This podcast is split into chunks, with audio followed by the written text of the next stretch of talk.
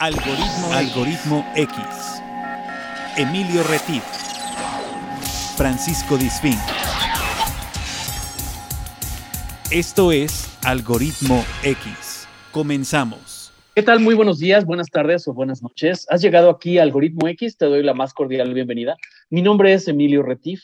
Estamos transmitiendo desde Jalapa, Veracruz, México, este podcast que ya llevamos por casi, vamos por el tercer año.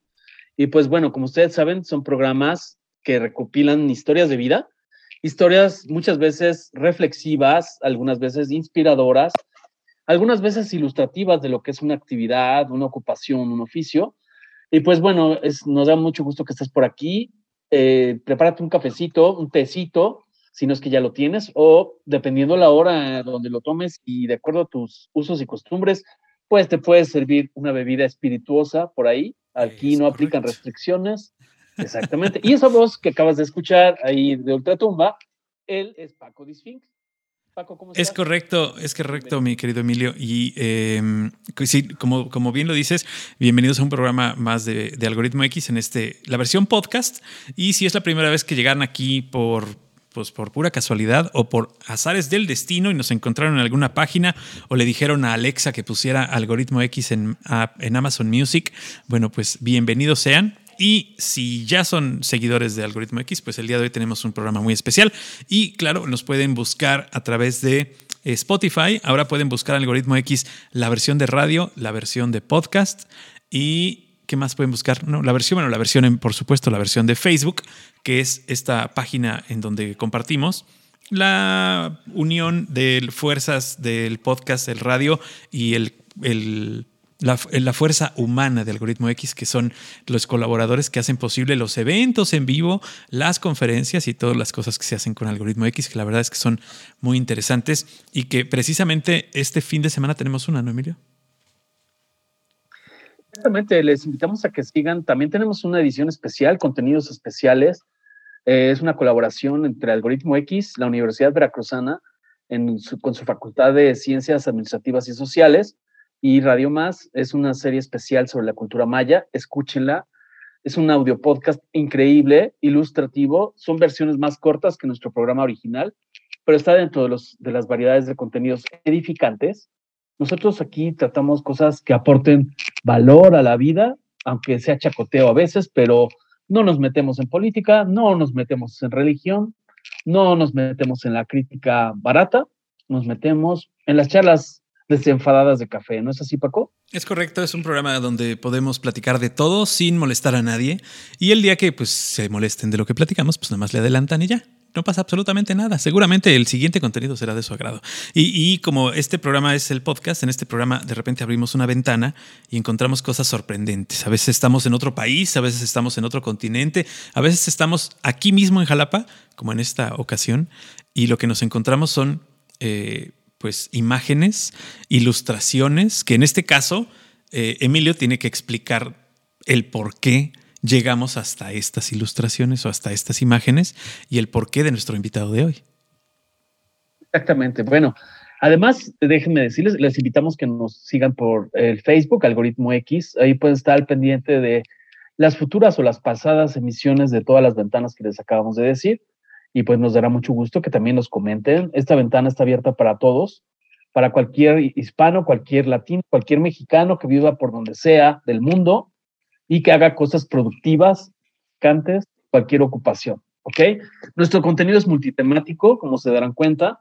Nosotros no nos centramos en un solo tema. Son charlas a veces un poco extendidas. Pueden escuchar por pausas. Pero bueno, como dice Paco, eh, nos, nos gusta mucho hablar de lo que hablamos con los amigos. Y muchas veces pasa que sí vamos construyendo, Paco y yo, este contenido. Oye, fíjate que encontré esto en la calle, ya lo has visto, no, pues yo no me había dado cuenta. Ah, pues en este caso, así fue.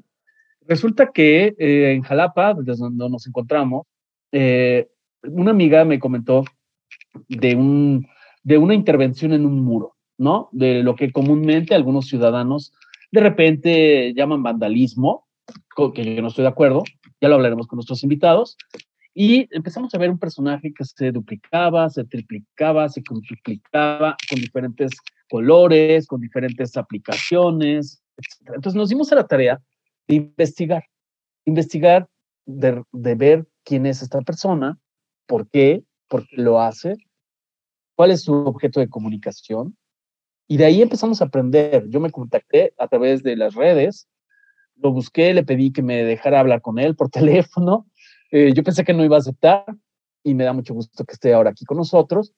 Él, ahorita lo voy a presentar, él se llama Vico y él a su vez ha invitado a otra amiga, eh, ella es la Arlequina y bueno, les, les voy a platicar un poquito de, de, ella antes de que, bueno, ella, ella, ahorita que la presentemos nos va a hablar un poco de, de, de lo que hace, etcétera, pero yo les puedo platicar que la Arlequina eh, pues lleva poco tiempo realmente en el arte urbano a través de propaganda feminista y también recientemente se ha, centrado en algo que se refiere más hacia lo cómico, basado en la cultura popular, ¿de acuerdo? Y principalmente la cultura popular mexicana.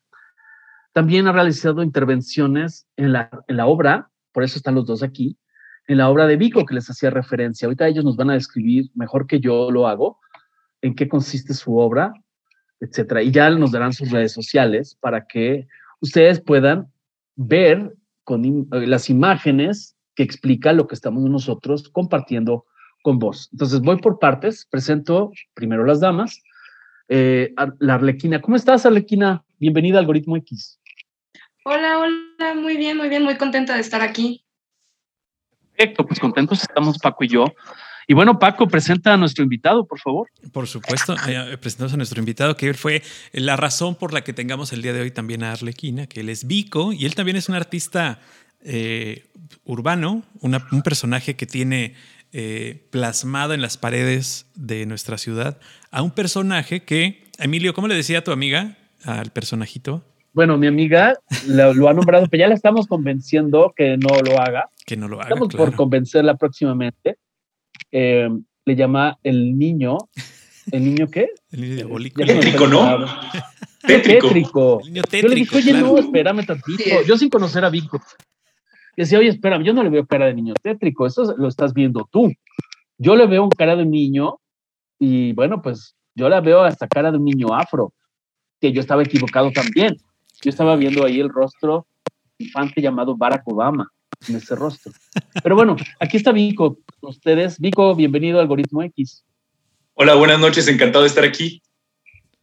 No, pues nosotros agradecemos que estés por acá y que estés con la Arlequina. Y ahorita van a entender qué onda con esto, por qué la Arlequina y por qué Vico. Entonces yo quisiera preguntarle a, a Vico, a ver Vico, ¿qué te llama o qué te llamó la atención en tu infancia, en tu adolescencia, en este tema de los muros, en este tema de intervenir, lo que alguna vez un artista también eh, urbano, un artista urbano, desconozcan la, nacionalidad, pero se llama Bills, es B-H-I-L-S, Bills, dice que el, arte, el artista urbano, o él, en este caso, él aprovecha lo que la ciudad desperdicia, en este caso los muros. Pero a ver, platícanos tu versión del arte urbano, mi querido Vico. Está interesantísimo. Eh, eh, para empezar, está muy interesante eso que dijiste de Bills. La verdad es que no, no, no había pensado en eso y pues es hasta cierto punto bastante cierto, porque uno, uno realmente aprovecha aquellos espacios que han sido delegados, ¿no? Que, que nadie pela, ¿no? y pues ahí es donde nos plasmamos, ¿no? Justamente. Pero bueno, eh, regresando al punto acerca de lo que me llamó la atención cuando era joven, pues en, en algún momento de mi no voy a decir infancia porque ya estaba bastante grande, ya estaba en la prepa, estaba, estaba saliendo de la prepa, pero comenzaron a aparecer por todo Jalapa estos cubos de Rubik que tenían, si bien recuerdo, tenían tres colores. ¿Tenían tres colores? Y el negro. Ah, y el negro. No, tenía negro, no me acuerdo. Tenía negro. Digamos tres o cuatro. Blanco, rojo, verde, amarillo. Es, según yo, y ustedes tales me corregirán, según yo tenía amarillo, amarillo, azul y verde. Pero bueno, a rojo era rojo, amarillo, azul y rojo. Bueno, pero no importa. La cuestión es que, pues, era un stencil bastante complicado. O sea, era un stencil que ellos, no sé si ellos o él o ella, eh, la persona que lo hacía, lo ponía sobre el muro y necesitaba cargar consigo al menos tres colores o cuatro. Entonces era realmente una chamba, pero impresionante. Y aparte de llamarme la atención, la cuestión técnica, me, me, enamoró el hecho de que se crea como un tipo de juego entre la persona que consume el, arte urbano y, aquel, que, aquel que lo plasma en la pared. Entonces estaba justamente hablando, eh, creo que te lo dije a ti, Emilio, eh, cuando tuvimos nuestra, nuestra primera plática acerca de los, de los easter eggs, ¿no? De estos huevos de Pascua, ¿no? Que es realmente, es el mismo juego, pero en escala de la ciudad, ¿no? Son estos pequeños, estos pequeños huevos de Pascua que el artista va escondiendo y que el consumidor del arte eh, va encontrando, ¿no? Y ese juego me encantó. Me encantó la, técnica del cubo de Rubik, me encantó este juego de los, de los easter eggs y es con eso que, que comencé a hacer yo una versión en su momento pues más, eh, ¿cómo decirlo? Eh, no quiero decir mediocre, pero más sencilla, ¿no? Eh, tal vez, Oye, pero tú lo ves más sencillo, ¿no? Pero no, no, no. Claro. yo, yo incluso lo veo hasta más, más este, estilizado. Ya tu trabajo de ahora, claro. En ese entonces, pues empezabas con otras cosas, tal vez.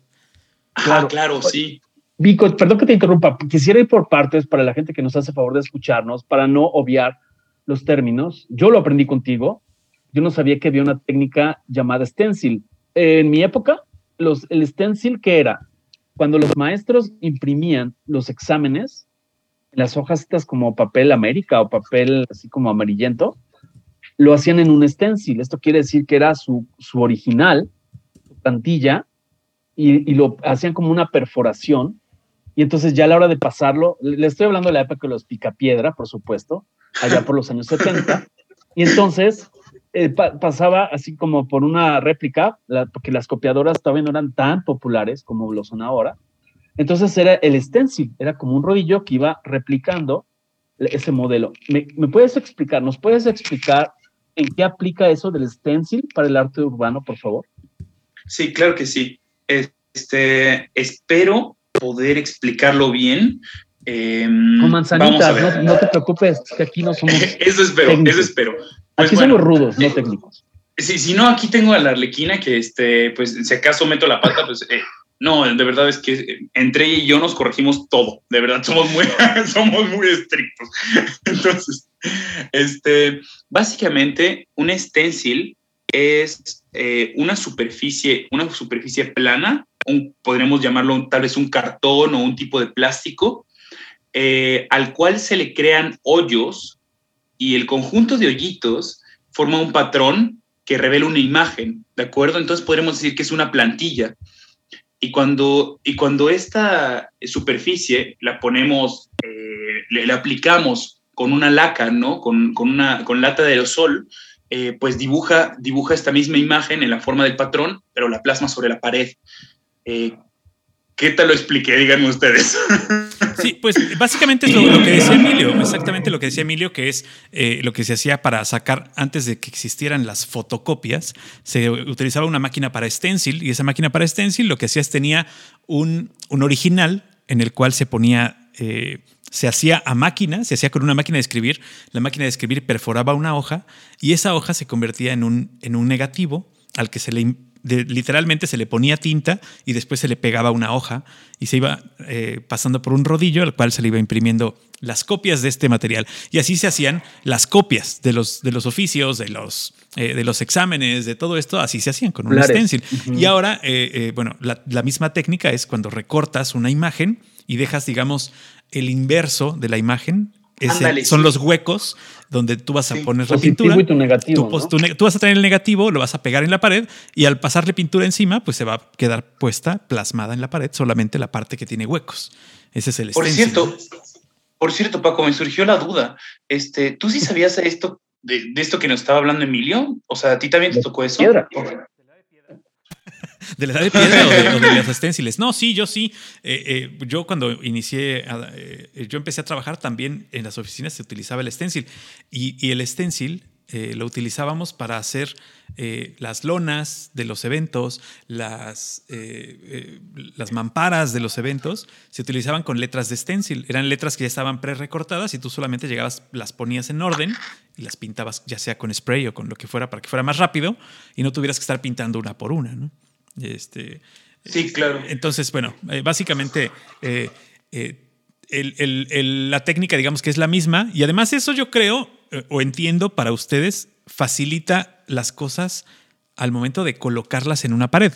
¿Y a qué me refiero? Lo hace más rápido, a que tú te pongas a dibujarlo. ¿no?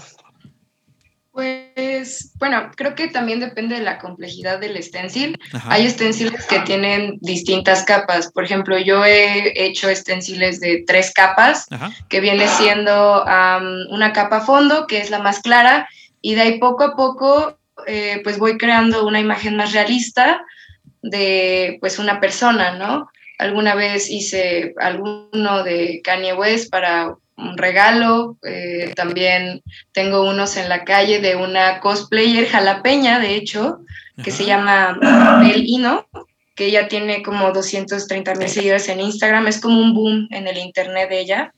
Y pues ese stencil es de tres capas, ¿no? Tiene un fondo que es más claro, otro encima que viene haciendo las sombras de su cara y otro que es eh, pues eh, el delineado, ¿no? Que ya pues marca con negro todo lo que son las facciones más allá.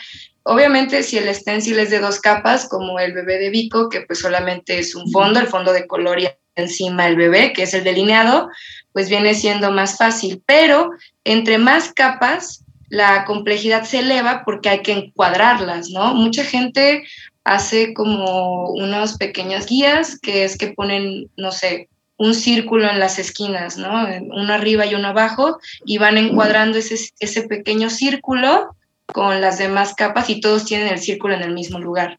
Entonces, pues depende de, vaya, de, la cantidad de capas, de qué tan, qué tan exacto es, porque igual cuando son rostros se te descuadra tantito y toda la sombra se movió y se ve rarísimo.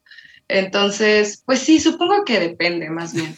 Sí, claro. Además, eh, eh, también el, asunto de, mientras más colores tengas, pues obviamente tienes que ser más exacto y cuando haces tus colores, a lo mejor de un día para otro, pues volverlo a colocar en la misma posición debe ser un poco complicado, ¿no? Pues también. todo lo haces en el mismo día? Um, sí. Normalmente sí. Obviamente. el recorte de las capas, pues a veces toma un poquito, ¿no? Este, este que hice para un amigo de regalo, un Kanye West, este, pues sí estaba bastante grande y sí me tomó como, yo creo que unas seis horas recortar las tres capas y de ahí pues ya la aplicación fue rapidísima. Realmente no considero que sea de técnica el recortar, sino es de tener mucha paciencia, más que nada. Y pues sí, ya cuando lo terminas es padrísimo porque pues le pasas la lata rapidísimo y ya está tu imagen justo como la deseabas. Ok. Ahora, volviendo al tema de la obra que da origen a este programa, que es El bebé de Vico, eh, me gustaría saber, Vico, por ejemplo, el proceso creativo que tú sigues, independientemente del proceso del stencil, que les agradezco que nos hayan clarificado este tema.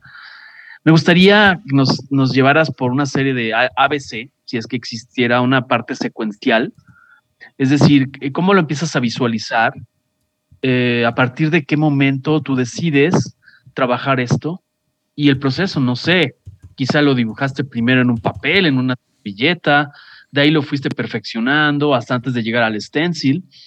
Platícanos un poco este, este proceso creativo que tú sigues. Ok, eh, pues es bastante interesante. Para serles franco, nunca había pensado bien en eso. pues em, el bebé de Vico, de hecho, me acuerdo de la noche en que surgió. O sea, realmente esa misma tarde yo estaba viendo pues este álbum familiar, ¿no? Y de repente pues vi la foto, eh, la imagen, que pues ahora está plasmada en varias partes, y dije, pues esto estaría muy padre hacerlo stencil, ¿no? Y ya de ahí, esa misma noche, estaba, estaba en mi cama y no podía dormir. Y dije, de repente, me, no sé si les ha pasado, pero como que hay veces en las que uno cuando está en su cama en la noche es cuando más comienzan a surgir pues los sueños, las ambiciones y voy a hacer esto y voy a hacer lo otro. No sé si les ha ocurrido a ustedes. Sí, claro. Te, puedes, te puedes estar con tus pensamientos y con tus planes que están tal vez guardados en alguna, algún folder ahí en espera de que tú decidas dedicarle el tiempo.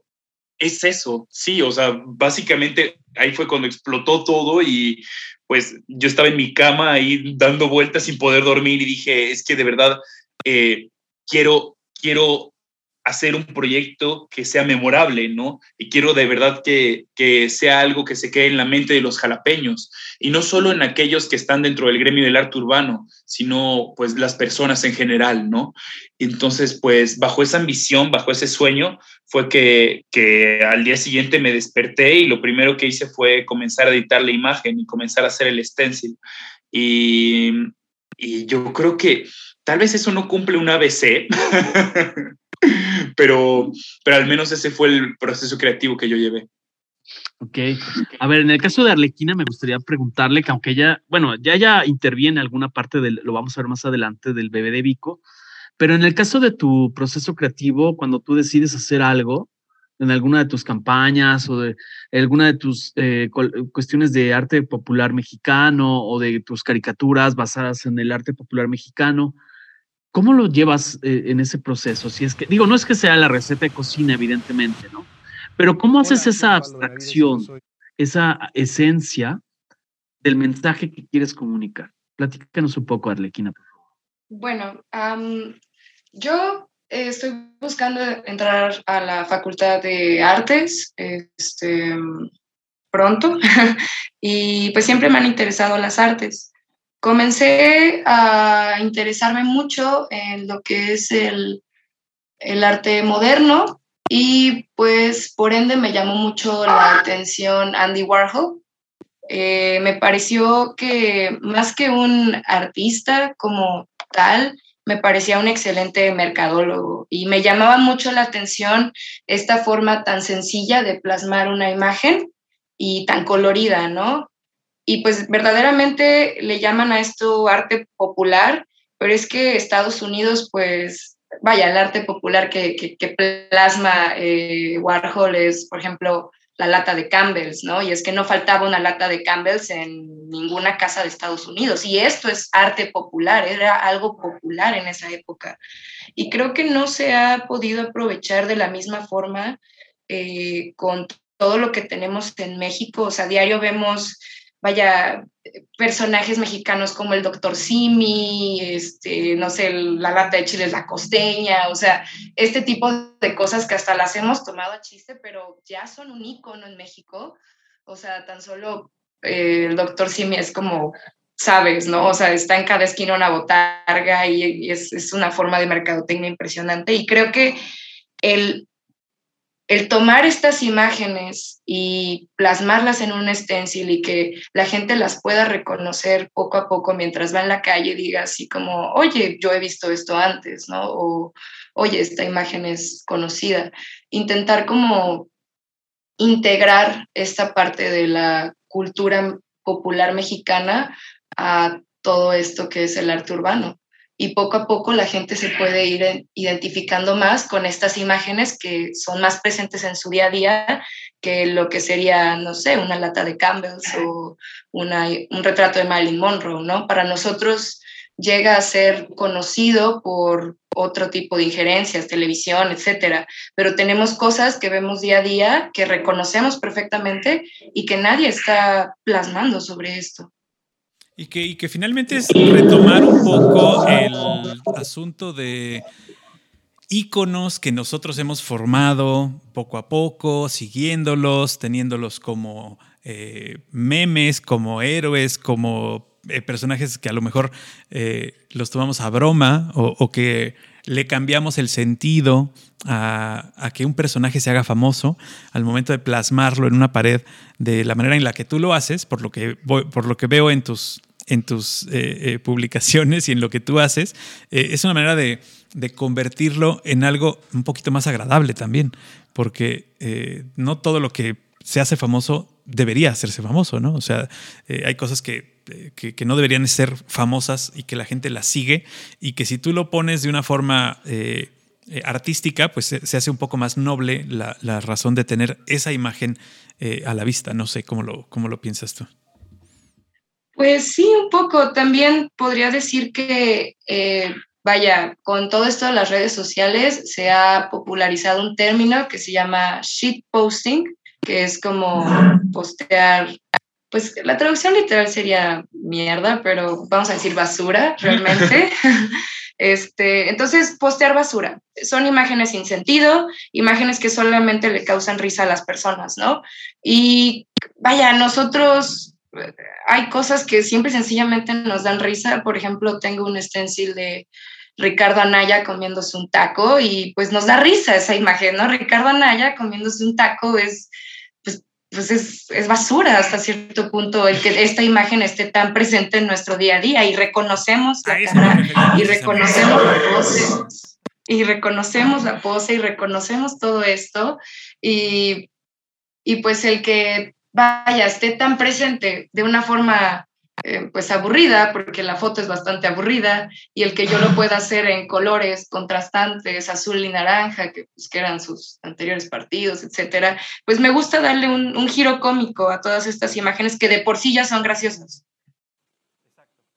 Exacto, que ya, que ya son imágenes que tenemos en nuestro subconsciente y que este, de algún otro, de, de, uno u otro modo, te digo, no son como las imágenes que quisiéramos tener y verlas así, plasmadas como arte, de otro modo, a mí por lo menos me causan menos escosor que verlas como en un anuncio de las elecciones, ¿no? Por ejemplo.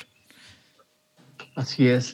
Bueno, yo les quisiera preguntar eh, a los dos, ya me quiera contestar, eh, ya sea Vico o Arlequina, yo quisiera preguntarles, por ejemplo, estoy interpretándolo desde otra perspectiva. Por ejemplo, hay algo que se llama impronta. La impronta es aquello que se queda grabado, ¿no? Se puede quedar grabado en una imagen, como lo decía Arlequina en cuanto a la imagen de Marilyn Monroe en esta parte de la falda volando, son improntas, ¿no? Eh, esas imágenes que se pueden llevar como las latas de, de Campbell's en el arte. Y también hay algo que se asocia con los memes, ¿no? Recordemos que meme, el memo también es, una parte que se descubre en los 70s, el término viene de los años 70s, del libro de Richard Dawkins, que, escribió El gen egoísta. Él dice que toda la información se procesa a través del sistema genético. Entonces, platíquenme un poco lo que ustedes visualizan de lo que la gente va a interpretar. Perdón a mi compañero de conducción. a ver, este, es qué pensamos que la gente visualizará, ¿es eso? ¿Qué van a interpretar? ¿Qué quieres dejar? Con el ok, claro. ¿Qué, ¿Qué, es lo que interpreta la gente de nuestro trabajo? Mm, es buenísima esa pregunta, ¿eh? Pues yo la verdad es que em, desconectándome completamente de mi obra y viendo ese bebé con esa mirada, pues, no sé, melancólica, ¿no? O tal vez, este, no sé, una mirada tal vez juzgona, ¿no? Sí podría llegar a causar un impacto como lo, como lo ocurrió con Mariana, ¿no, Emilio? o sea, a mí me parece, yo cada vez que lo veo, pues me da un montón de risa, pues, vaya, es como una, una travesura que yo hice, que está en la calle, que todos lo ven, pero realmente pues el, el, peso que puede tener sobre el público puede ser bastante severo, ¿me entienden? Eso es lo que yo creo que ocurre. Eh, no sé qué piensas tú de tu trabajo. Bueno, pues yo realmente mm, me interesa que a las personas se les quede marcada la imagen de una forma u otra y por eso ocupo colores bastante llamativos. Procuro siempre llevar un círculo cromático, etcétera, todas estas como teorías.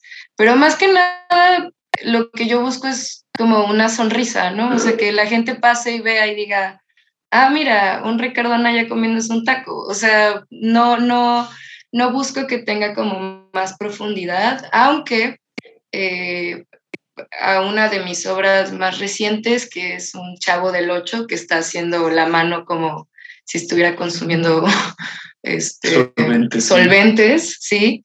Pues... Con, la mona, digamos con la mona, como se le conoce, la mona de Guayaba, por ahí le dicen, este, pues sí, yo lo veo de esta forma. El chavo, pues es un niño de la calle que llegó a una vecindad a vivir en un barril y claramente si el chavo fuera un niño real, pues, o, o sea, muy probablemente estaría metido en, en, en, las monas, ¿no? Y en, las drogas y en estas cosas, porque vive una realidad muy fea. El, el, libro del chavo es tristísimo.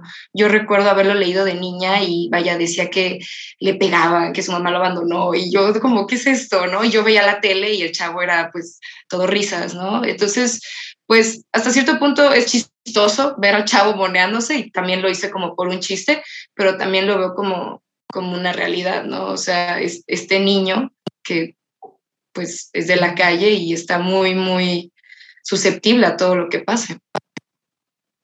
Hay una, cuestión aquí que, a mí me encanta y que quisiera que, que Vico nos, nos platique porque yo creo que, eh, bueno, la Arlequina ya nos dijo que ella está intentando eh, ingresar a estudiar a una carrera que tenga que ver con el diseño, pero Vico no es diseñador gráfico, no estudió una carrera ni quiere estudiar una carrera gráfica, simplemente se le ocurrió meterse, encontró una foto de su, de, una foto de un bebé y dijo, le voy a poner unos filtros y, este, y salió tu personaje. Eh, o sea, la, gran diferencia entre los dos y, la, y, este complemento que relaciona eh, eh, la Arlequina con Vico, creo que se da en este uno en que uno tenga en que ella tenga el gusto porque sí quiere ser diseñadora o quiere aprender algo de gráfica y Vico no es de, no va en esa línea, ¿no? Sino Vico ya tiene su personaje, digo, a pesar de que sigues creando cosas, pero ¿cómo surge o de dónde viene? Ya nos contaste cuándo, pero ¿de dónde viene meterse a usar filtros? O sea, alguien te enseñó a usar los filtros, descargaste un, no sé, viste en YouTube un tutorial. ¿Cómo le hiciste para entrarle a convertir una foto en lo que ahora es tu hijo, tu bebé? Ok, este, pues en realidad yo creo, es que, ¿cómo decirlo? Em, no creo que lo que yo realice sea algo extraordinario, es simplemente algo que cualquier persona puede hacer, eh, pero pocos tienen la iniciativa, ¿me entienden? Y realmente todo esto de, jugar con la computadora, el Photoshop, eh, es algo que eh, vaya, ni siquiera se necesita Photoshop, o sea, realmente uno puede ingresar a YouTube y buscar cómo hacer un stencil y uno lo encuentra. Y en su momento, o sea, les estoy hablando del 2012, eh, pues fue justamente lo que hice. Cuando hice mi mis primeros stenciles, eh, busqué en YouTube, salió un tutorial y, pues a darle, ¿no? Y es hasta cierto punto una invitación a todos aquellos que estén escuchando esto, pues de, de poder dejar su huella en la calle, porque no, no sé tú qué piensas, pero a mí me encantaría ver lo que sea en, edificios pues que están, mm, que están en condiciones de ser eh, intervenidos. Me encantaría que, la calle fuese muchísimo más democrática, pero ya me estoy saliendo de la, respuesta. Y Arlequina, tú que tienes esta, eh, tú sí tienes la intención, digamos, de, estudiar. Eh, es porque tienes la intención, es porque primero nace la intención de hacer estas eh, eh, expresiones artísticas eh, en, las paredes, porque las ves o porque ya venía desde antes querer ser o querer estudiar algo que tiene que ver con el diseño gráfico. O querer morirse de hambre, digo, no sé. No, pues el que quiere ser artista, bien dicen que se tiene que preparar para morirse de hambre, ¿no? Dicen y no es cierto, y no es cierto, es, la verdad es que eso es, broma, es broma. No, no, no. Eh, alguna vez escuché que el que quiere puede y no te mueres de hambre si es lo que realmente quieres.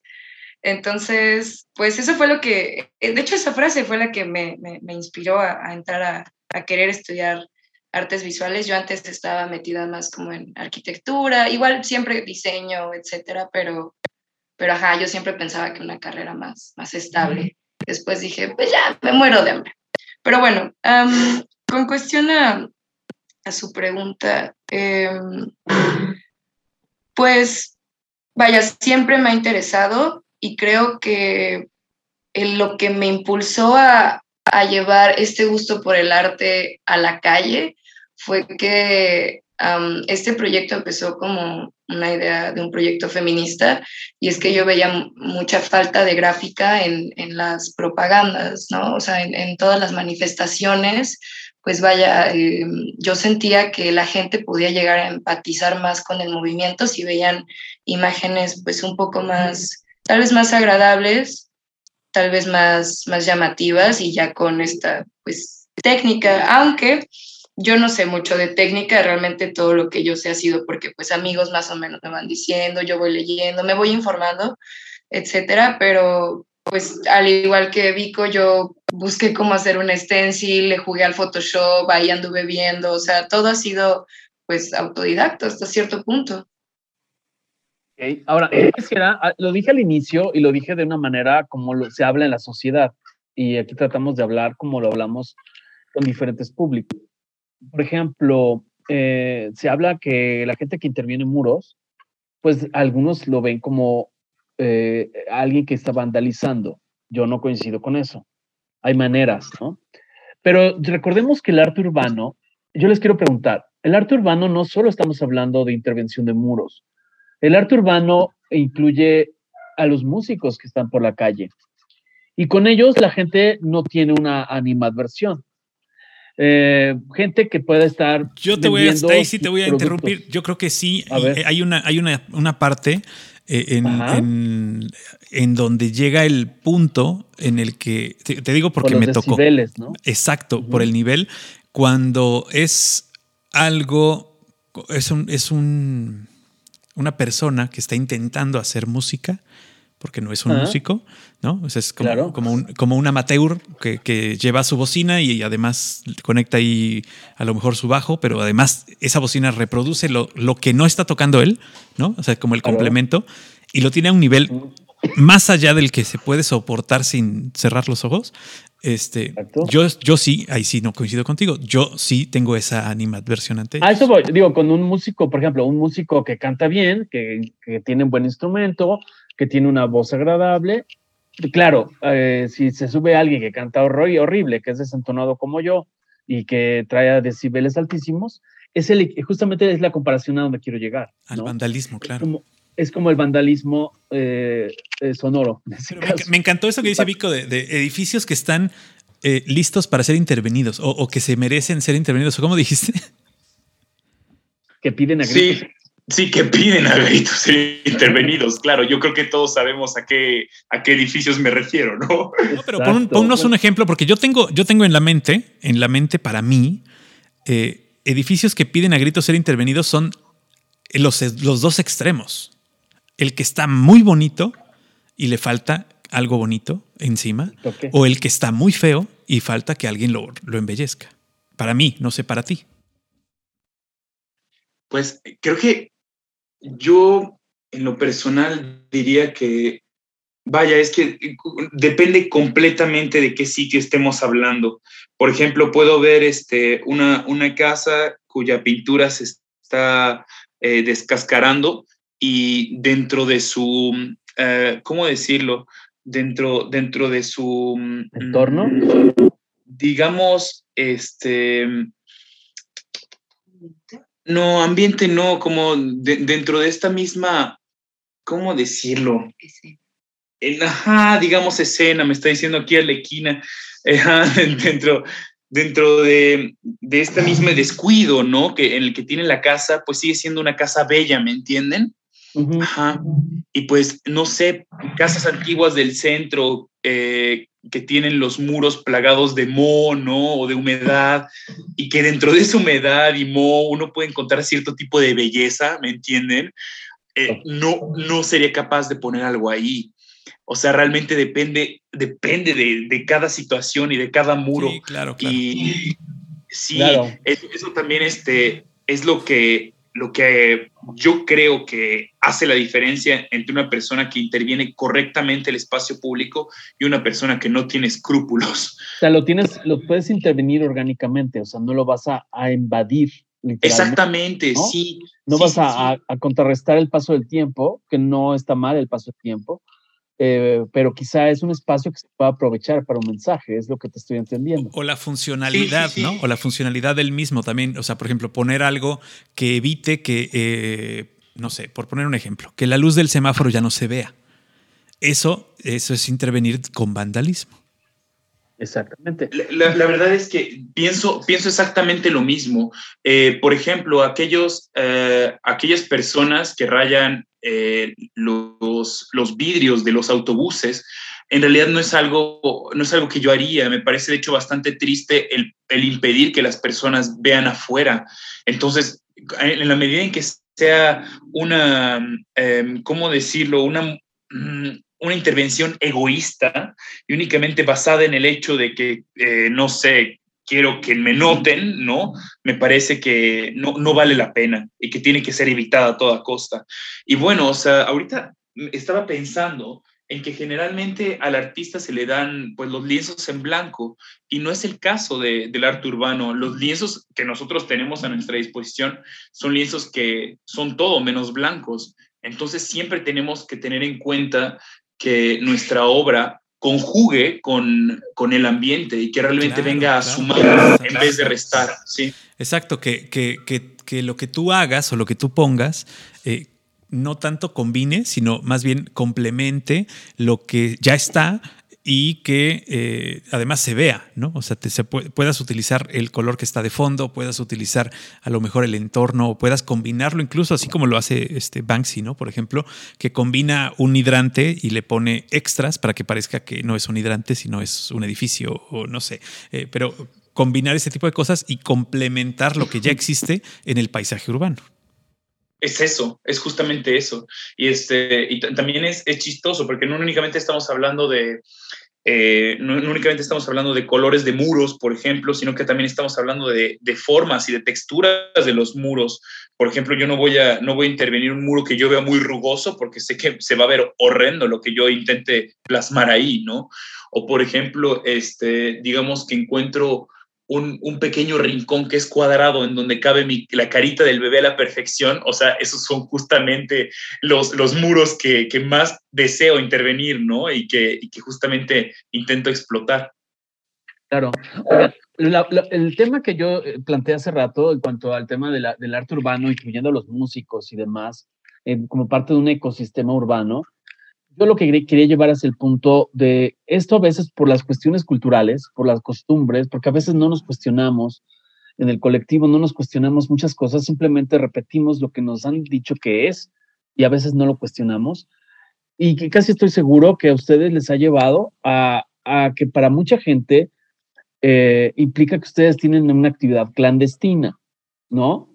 Que porque todavía hay que aceptarla en muchos círculos de la sociedad y es parte del contenido por el cual estamos invitándolos.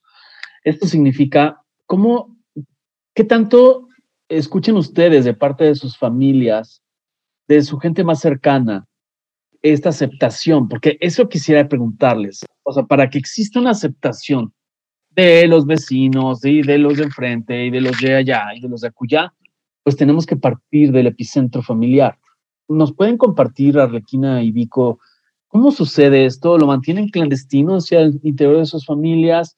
¿Les llama la atención? ¿Cómo se ha manejado este proceso en esa búsqueda de libertad? Bueno, pues siempre es complicado eh, mostrar tu arte, ¿no? O sea, siempre, eh, aunque sea este arte un poco tonto y comédico que plasmamos, pues igual es, es complicado. Pero en, en mi caso, solo eh, mi mamá y vaya una, una tía saben, mi hermano, gente como muy, muy cercana. Fuera de eso, yo no considero que sea necesario comentarle a, a más allá de mis familiares, no por sentir rechazo o algo así, sino porque me gusta que esto sea parte de mi privacidad y hasta cierto punto eh, pues me ha tocado ir caminando en la calle y escuchar personas que señalan mi trabajo y dicen, hey, mira esto, está muy padre. Y, me, me, gusta, ¿no? Este, este anonimato y que pues, muy poca gente sepa realmente quién soy. Lo, lo veo como parte de mi privacidad. No sé, Vico. Vico. Pues respecto a mi familia, eh, es, es chistoso porque pues absolutamente nadie sabe. Eh, y es algo que preferí que fuese así, más que nada porque no quiero decir que me da pena mi obra, pero no quiero tener que explicárselo a personas que, eh, con las cuales voy a tener que convivir a fuerzas y que tal vez no acepten algo que a mí me gusta demasiado, ¿me entienden? Es este, un tipo de, no sé, eh, salir del closet artístico, aún no lo he hecho. sí, o sea, esto sería como un, últimamente se llama del meta, se habla del metaverso, ¿no? Sería como su introverso. Sí. Sí, ¿no? Sí podría ser. Sí, claro. vaya, me, me, encanta el término porque es justamente eso. había veces en las cuales eh, cuando aún vivía eh, en casa de mis padres, pues yo entraba a mi cuarto y veía todo lleno, lleno de pinturas, lleno de stenciles, lleno de, de stickers y decía, pues es una locura que ellos no sepan absolutamente nada de esto. Y a la vez me daba cierto tipo de, este, no sé, como, em, como un tipo de refuerzo de mi personalidad, de pues esto es lo que soy, esta es mi vida privada y, y, afuera no tienen por qué saberlo, ¿no? Tal vez como, como un adolescente justamente en, en mera, mera pubertad, ¿no? así me volví a sentir. Sí, puede ser. Puede ser también, puede ser también que, eh, tener este personaje, esta, eh, este alter ego en el que eh, puedes hacer otras cosas y que no necesariamente lo tienes que compartir. Como dice, como dice Vico, ¿no? Que puede ser para no dar explicaciones, o como dice la Arlequina, que puede ser para disfrutar desde afuera lo que haces, como si fueras un personaje como si fueras alguien más, ¿no? O sea, poder entender o poder captar lo que los demás están viendo desde afuera, porque cuando eh, ya saben que eres tú, pues ya no te van a decir, está feo, ¿no? si saben que eres tú, no te van a decir, ay, mira qué porquería, ¿no? O sea, al contrario, eh, ahí, ahí te puedes, puedes encontrar un poco más de, de, sinceridad en los comentarios. Y eso me, padre, eso me parece a mí muy padre, muy, interesante y muy complicado. A mí se me hace algo muy complicado. No sé, Emilio, Emilio, este, si tú tengas ahí un alter ego escondido y que nadie sabe.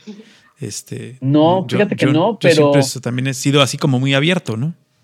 Sí, pero fíjate que yo les quiero, les quiero preguntar, asociado con lo que estás diciendo, Paco, y lo que estamos hablando de este alter ego, de este introverso, Quisiera preguntarles si en este, en este proceso de caminar por la calle como gente de a pie, que somos nosotros cuatro, em, les ha tocado en algún momento escuchar que alguien, al no saber que ustedes son los autores, haga comentarios ya sea a favor o en contra de lo que ustedes han hecho en las, en las paredes. No sé si Arlequina ha tenido alguna experiencia, así que te tienes que, que así poner así como, ups, ¿no? si supieran que soy yo, pues. este, o ¿no les ha pasado?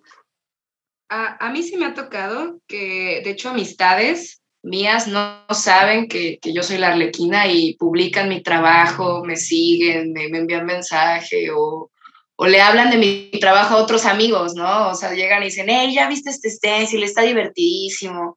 Este, alguna vez hice uno que es un juego de palabras con caña y Kanye West, Cañe de Mahuistlán y pues es una botella de caña. Entonces, pues es algo muy local porque pues Mahuistlán está por aquí y pues la gente que ha tomado la caña lo, lo, ve, que ubica Kanye West y como que hace una correlación, ¿no? Y me ha tocado que justo de ese como chiste, entre comillas, pues me han llegado muchos comentarios positivos sin, sin que supieran que era yo, que les ha dado mucha risa, que jamás se les había ocurrido y, y, pues vaya, me, me, da mucho gusto saber que, que a la gente le gusta. Yo lo hice porque me parecía una idea graciosa y el ver que más gente también entiende ese humor, pues se siente muy bien. No me ha tocado algún comentario negativo, pero en verdad me, me gustaría, me gustaría escuchar y ver qué dicen, ¿no? Negativamente de mi trabajo. Em, ok. Vico, ¿qué, te ha pasado a ti? Pues em, yo, yo, creo que estas experiencias las podríamos dividir en experiencias eh, pues personales y de eh, de primera mano, ¿no? Y también están pues aquellas experiencias que uno tiene a través de las redes sociales, que también son interesantísimas. Y bueno, este, de primera mano me, me pasó algo, pues me, gustó muchísimo. Eh, básicamente fue una mañana, muy en la mañana, le estoy hablando de cinco y media M. Eh, y en esa mañana movilizamos una escalera, una escalera de alrededor de unos buenos cuatro o cinco metros, y, la pusimos debajo de un puente en uno de los pilares. Y estoy hablando del puente que está cerca de, de Repsamen, donde Repsamen entronca con Circuito Presidentes aquí en Jalapa. Y pusimos escalera ahí, sobre el pilar, y yo saqué esta gran publicidad. No sé si alguno de ustedes llegó a verla, es de un ciclista, es de un diablito, ¿no? y, con pegamento, ¿sí? Sí, sí, claro, es, es muy famosa. Sí, sí, sí, sí, la, pusimos ahí y, justamente fue, fue, un momento bastante mágico porque estaba pasando el tren y eso hizo que todo, um, todo Repsamen se cerrara, o sea, a la vista de todos, ¿no? O sea, ya, ya no iba a haber ningún, ningún tipo de patrulla que, que llegara a arruinarnos el momento, ¿no? Y únicamente teníamos que, que concentrarnos en, en, el tráfico que viniera del centro o que bajara del circuito presidentes, ¿no? Y una vez eh, puesto, puesto eso ahí, pues huimos con nuestra escalera, ¿no? Nos fuimos rápido y yo al llegar a mi casa estaba realmente, pues, en... Eh, estaba eufórico, estaba muy feliz. Y lo primero que... ¿Corrieron como Benny Hill, que así con la escalera por las calles?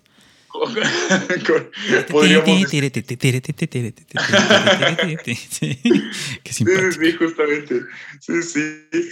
Y bueno, pues ya, eh, ¿qué les digo? Llegué a mi casa y lo primero que, que hice después de poner la escalera de mi, de mi papá en su lugar y de estar súper feliz de que, de que no nos hayan detenido con la escalera, porque me daba un pánico que nos quitaran eso y que yo tuviera que explicarle a mi papá de alguna forma que había perdido su escalera, ¿no?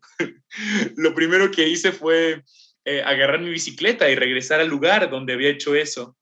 Y cuando llegué encontré gente literalmente tomándole fotos y una persona, una persona le estaba, o sea, eh, tal vez estoy exagerando al utilizar el verbo, el verbo admirar, pero realmente estaba impresionada a, más que nada sobre, no, no porque sea un arte muy bello y vaya que le haya cambiado su día, no creo, no creo que sea el caso, sino, sino por el hecho de que algo tan grande haya sido pegado pues tan alto, ¿no?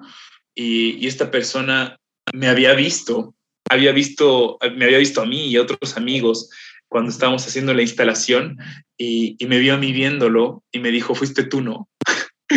y aparte, pues fue, fue, un momento, fue un momento muy chistoso porque yo llevaba una bici, una bici de ruta, y pues es la misma bici que está, que está plasmada en el puente de, de Repsamen y Circuito Presidentes. Entonces no, no requería como mucha, mucha lógica ni atar muchos cabos para darnos cuenta de que era yo quien lo había hecho. Entonces le dije, sí, fui yo y tuvimos la ocasión de, de, hablar un poco y me dijo que le gustaba mucho y que, que ojalá lo siguiera haciendo y que, y que, y bueno, básicamente eso me gustó mucho, fue una experiencia que me encantó, me encantó.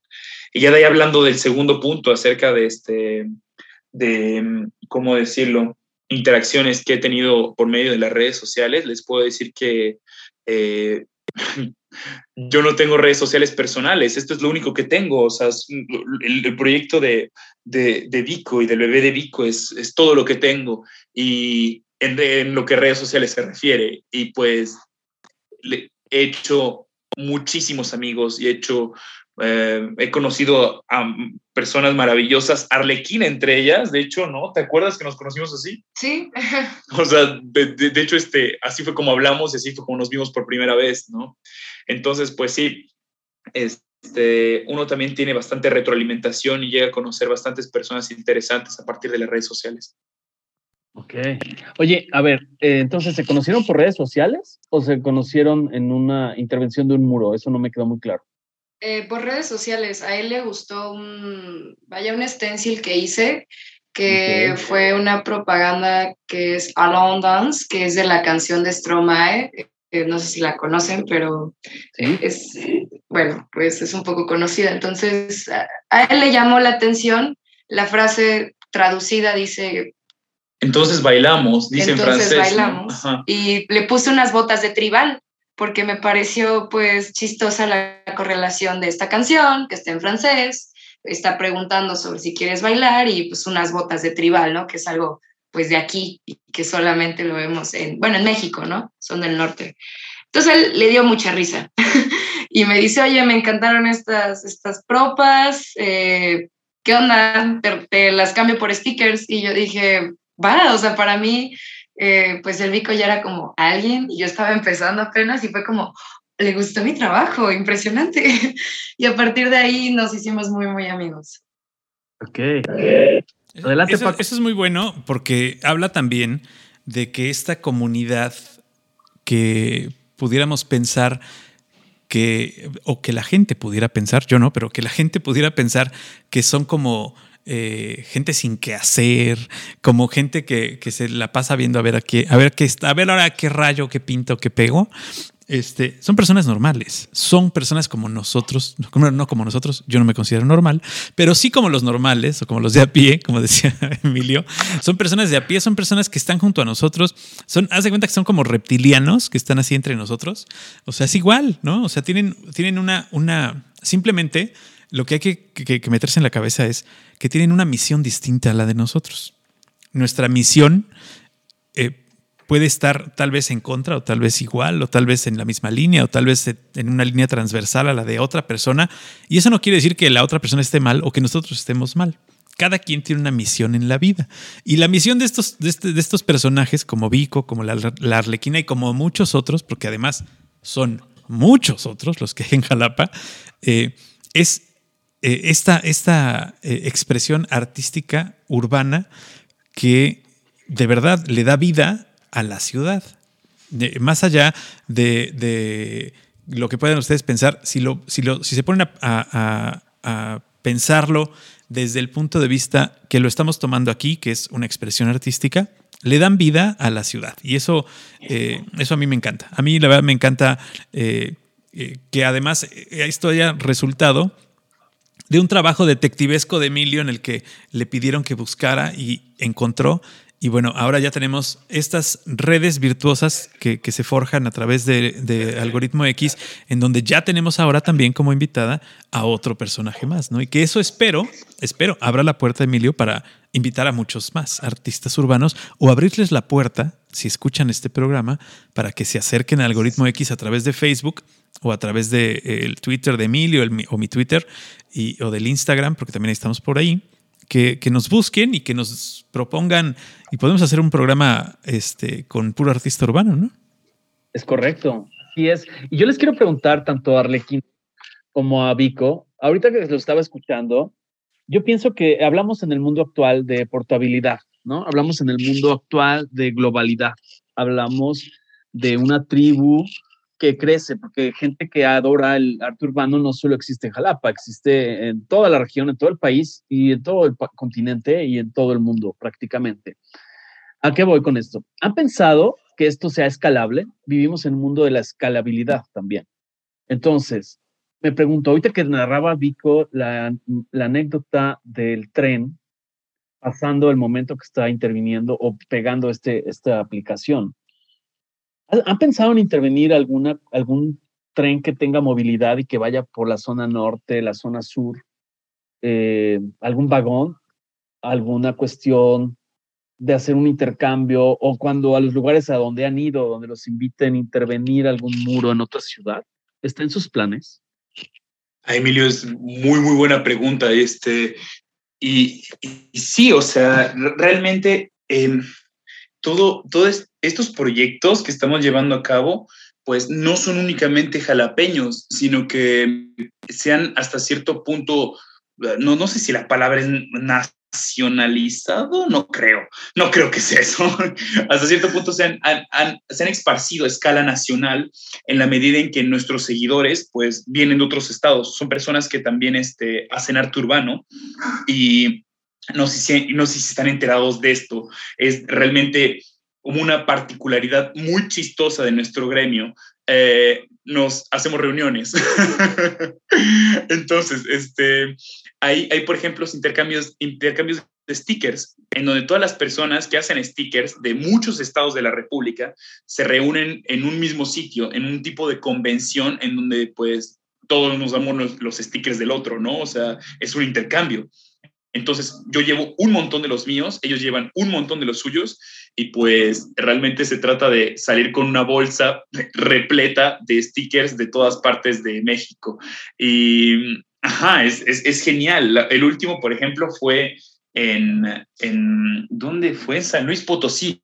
Eh, fue un viaje bastante largo, pero, o sea, les estoy diciendo que en San Luis Potosí estábamos reunidos todos y había gente del norte y había gente del sur, o sea, y del sur me, me estoy refiriendo a Yucatán ¿eh? de Yucatán y de Oaxaca, personas de Veracruz, personas de, del Estado de México, o sea, realmente un montón de exponentes que decidieron eh, invertir en, en, ir a conocer a, a, otros exponentes de otros estados.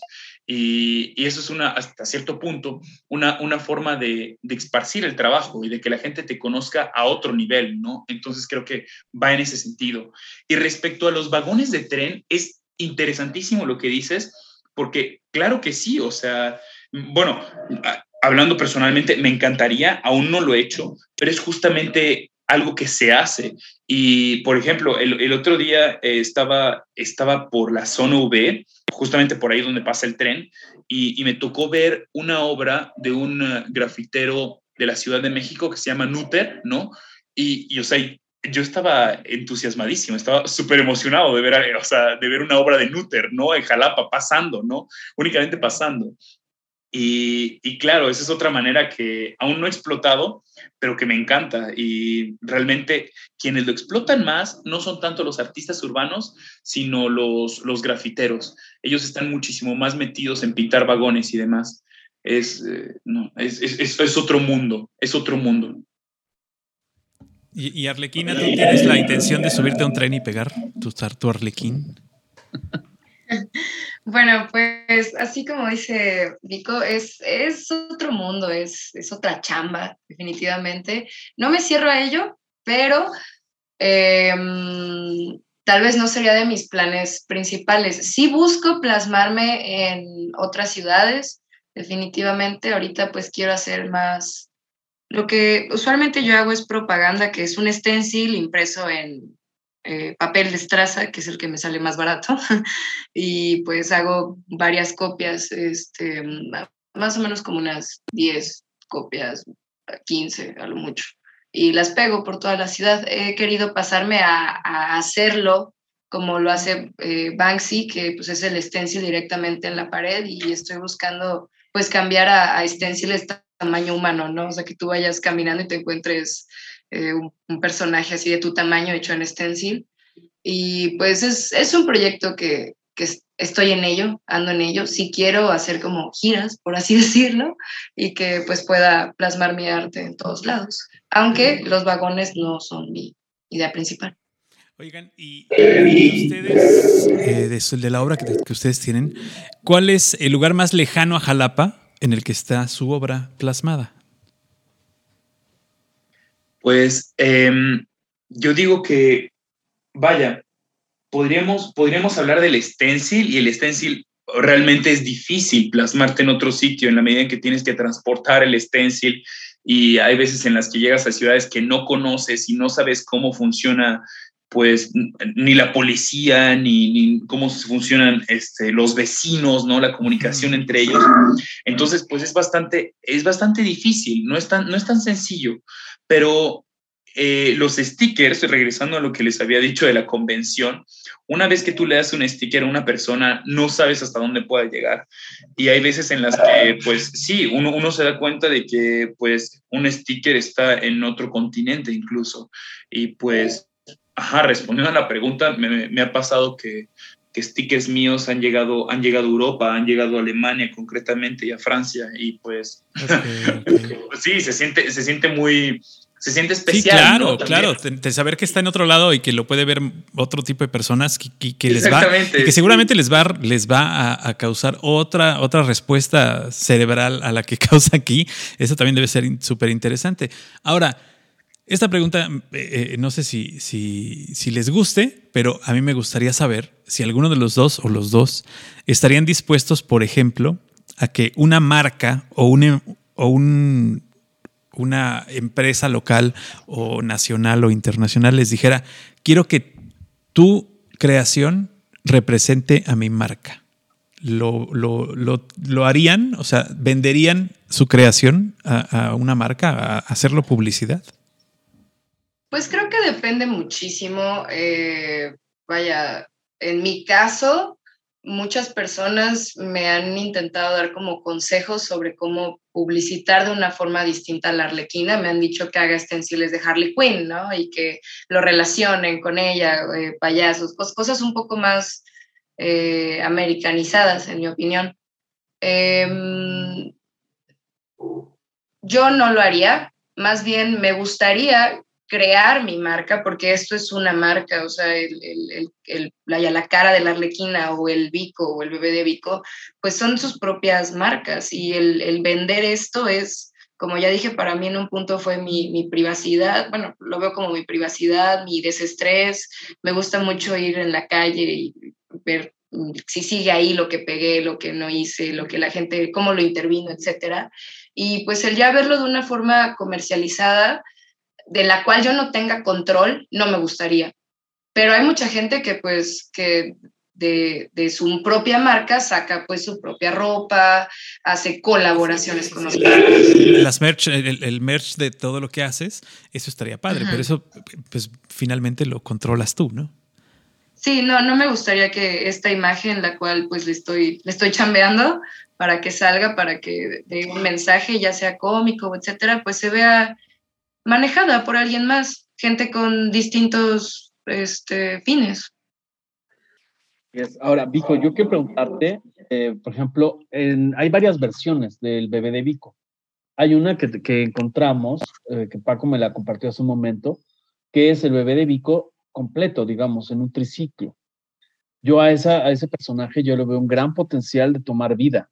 Me refiero en un cortometraje, en un, quizá no en un aspecto tan comercial, pero sí en un, llevarlo a, otra, a otro escenario, a, otro, a otra expresión artística, donde tome vida, donde quizá ya tenga un sonido, donde quizá ya tenga, no sé si voz, eso sí no lo sé, quizá, eh, ¿lo has pensado? O sea, o yo estoy demasiado viajado en ese sentido de alucinar y echar a andar mi hámster, pero creo que ese personaje del triciclo tiene un gran potencial para dibujos animados, para cortometrajes. Platícame un poco si ha rondado por tu mente o soy yo el único que alucina. Eh, la verdad es que no ha rondado por mi mente, pero eso no quiere decir que estés alucinando. o sea, cuando me, lo, cuando me lo estás contando, realmente me lo imagino pasando. Y, o sea, es una idea que, vaya, tan solo pensarlo, yo estaba sonriendo ahorita que me lo estabas diciendo. Dije, claro que sí, o sea, me, lo imagino, me lo imagino a la perfección. Y, ajá, realmente, este, si, si eso llegara a pasar, me, me, pondría muy, muy feliz. Sin embargo, este, retomando un poco este, la pregunta de Francisco respecto a, a, vender la imagen de lo que he logrado hasta el momento, pues yo tendría una respuesta bastante similar a la de la de Arlequina, eh, pero me gustaría añadir eh, como justamente esto que estaba diciendo ella, tal vez profundizar un poco más en crear mi propia marca y eso yo creo que es algo pues muchísimo más realizable porque si se dieran cuenta, se los juro que en, nuestro gremio hay personas que son superestrellas. Realmente, o, sea, ahorita ustedes están hablando conmigo, con Vico, y eh, pues sí, tengo cierta fama local, pero de ahí no pasa, ¿no? Y les estoy hablando de que hay personas que realmente sacan, sacan playeras y sacan, sacan pines, sacan eh, cantidades de stickers que de verdad diseños tras diseños tras diseños y que le están dedicando su vida a esto y que están viviendo de esto y, que son en este momento pues leyendas vivas. Em, y eso tal vez sería una dirección en la cual yo em, pues tal vez podría llevar esto, este proyecto arte urbano. Fíjate que a mí, bueno, perdón, yo, sí lo, veo, perdón, sí lo veo como, como venta, ¿eh? O sea, yo, yo, por ejemplo, yo en lo personal, sí compraría un diablito en bicicleta del tamaño que pusiste en la calle, por ejemplo, de un metro de alto.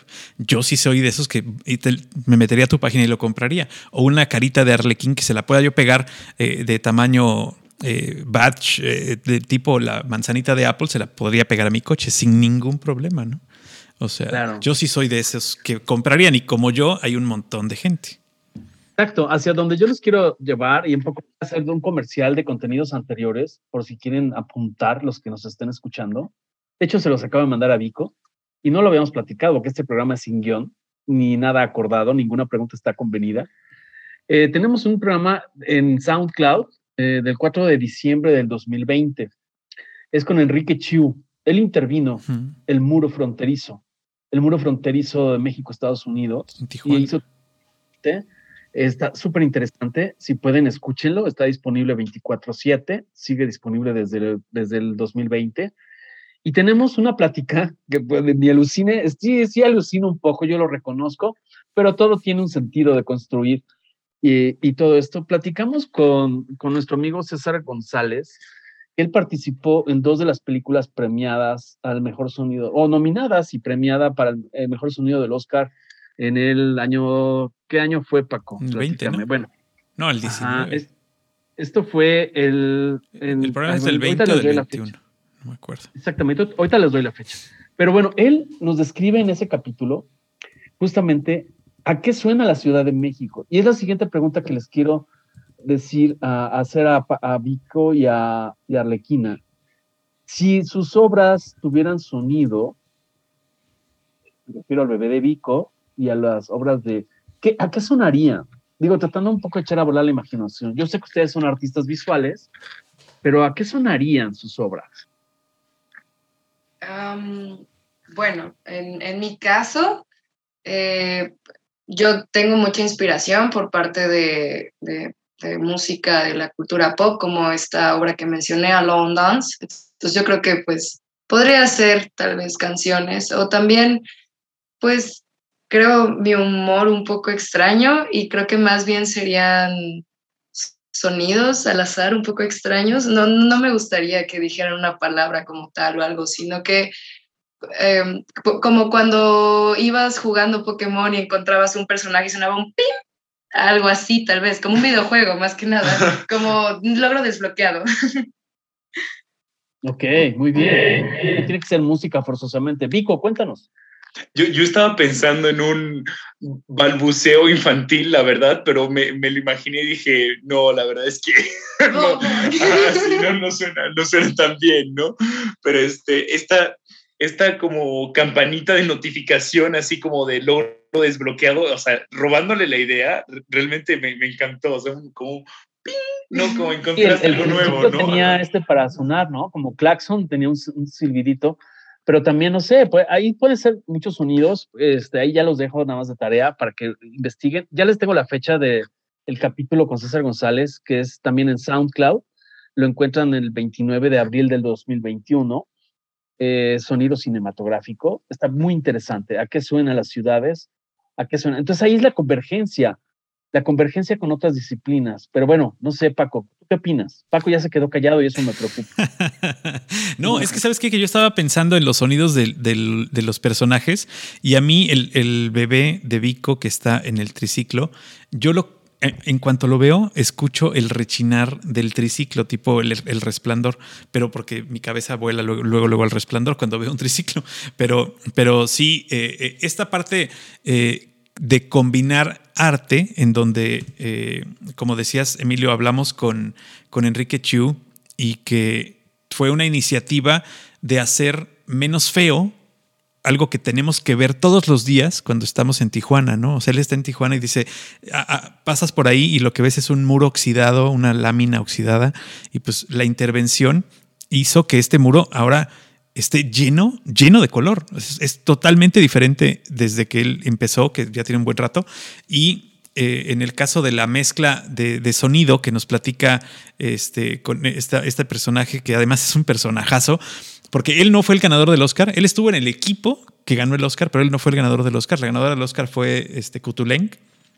El Kutulenk, que, también estuvo que también estuvo con nosotros un par de semanas antes y que este, él nos platica eh, de este trabajo en donde eh, tienes que, prestar atención al más mínimo detalle para poder crear un arte que, que tenga que ver con, o sea, imagínense ustedes que ven una escena de televisión, una escena de cine y que atrás de esto hay 100 pistas de audio mezcladas para que tú escuches esos 10 segundos, ¿no? Y que puedas generar. Entonces, mezclar este tipo de arte que ustedes hacen, que eh, estos esténciles o estas pintas que se hacen en las, en las paredes, llevarlas a otro, a otro nivel, eh, eh, verlas separadas de la pared y, tal vez en 2D, pero tal vez incluso en 3D, eh, en un cortometraje, como decía Emilio, yo estoy ya, ya estoy maquinando por ahí eh, intervenir, intervenir el arte de Vico sin, que, sin que me dé permiso, porque pues, así es esto, este, ya estoy pensando en intervenir tu, tu bebé en el triciclo. Yo te, voy a tener por ahí una, una sorpresa. Ay, yo encantado, ¿eh? Así, así como el, así como el arlequín y como, como los stickers, este, de repente a mí me dan, me dan momentos de ocio en, lo que, en los que puedo agarrar por ahí eh, algo de lo que hicieron y, les voy a mandar por ahí algunas, algunas sorpresas. Así es que eh, estén muy pendientes. Oigan, antes de que, de que concluyamos este programa, yo quisiera que nos den las redes sociales en las que los pueden ver eh, porque obviamente lo que queremos es que los vean en la calle y los, los, sigan en la calle y los busquen en la calle, como estos easter eggs que, hablabas al principio, eh, que, que encuentren todos y cada uno de los bebés de Vico que están por Jalapa, pero que los encuentren en, las redes sociales y los empiecen a seguir para ver, para saber qué buscar. Porque también la gente que nos está escuchando no conoce su arte. Entonces, eh, la Arlequina que nos diga cómo se escribe su Instagram y también este Vico por ahí que nos diga cómo, cómo encontrarlo. Bueno, pues em, mi red social ahorita es Instagram, también tengo Facebook y me encuentran como La Arlequina, se escribe este, la, como se oye, y de ahí A-R-L-E-C-C-H-I-N-A, Arlequina, se podría pronunciar, pero este, pues sí, así me pueden encontrar tanto en Facebook como en Instagram. Eh, en mi caso me pueden encontrar como arroba puerco-urbano y puerco se escribe con K. Y no hace, no hace mucho, de hecho hace un par de días, eh, en un intento de diferenciar lo que es mi proyecto nacional de los diablitos y demás, y lo que llevo intercambios y lo que realmente está popularizando eh, en la escena nacional, en un intento de diferenciarlo con el bebé, porque pues sí, más vale la pena, este, ¿cómo decirlo?, poner punto y aparte, porque son dos proyectos distintos. El proyecto del bebé lo pueden encontrar en bebé-de-pico. Bebé de Vico, eh, únicamente este, separado por guiones, por guion bajo, ¿no? Perfecto. Bueno, como ya llegó el policía del barrio a interrumpir esta charla, como siempre acostumbra, ya nos llegó a dejar de intervenir este muro. Entonces, si no lo hago yo, si no lo hago yo, ¿quién te corta, Emilio? nunca te callas, nunca te callarías. Tendríamos, una estación de radio 24/7. Sí, yo les quiero dar la oportunidad a nuestros dos invitados de decir algo que no les hayamos preguntado y que traían ganas de decirle a la gente que nos escucha, antes de que el policía este nos lleve la delegación. A ver, señores, a ver, Erlequina, te escuchamos. Bueno, pues yo siempre he pensado que la calle tiene muchísima voz y a veces pues son cosas que pasamos diario e ignoramos, ¿no? Y creo que estos pequeños regalos, se, le podría llamar, que nosotros ponemos es para hacer más interesante y a la vez pues pueden contar una historia tanto de nosotros como de la persona y cómo lo interpreta. Entonces, solamente estén más atentos a todos estos pequeños regalos que hay. Muchas gracias. Ah, Vico, cuéntanos tu, cierre. Pues más que nada sería una invitación a todos aquellos que estén escuchando esto. Eh, yo diría a, intervenir, intervengan, intervengan como, puedan, llévense un plumón, escriban, escriban lo que piensen en paredes que, realmente este, em, llaman por ser intervenidas eh, democraticen el espacio público y recuperemos esos espacios que han sido, pues, eh, yo diría ya históricamente, eh, espacios que han sido dedicados para las empresas y, no para la gente. Y pues es eso. Excelente. Perfecto. Excelente. Yo les quiero agradecer, de verdad les quiero agradecer que, que, nos hayan dado oportunidad de platicar con ustedes.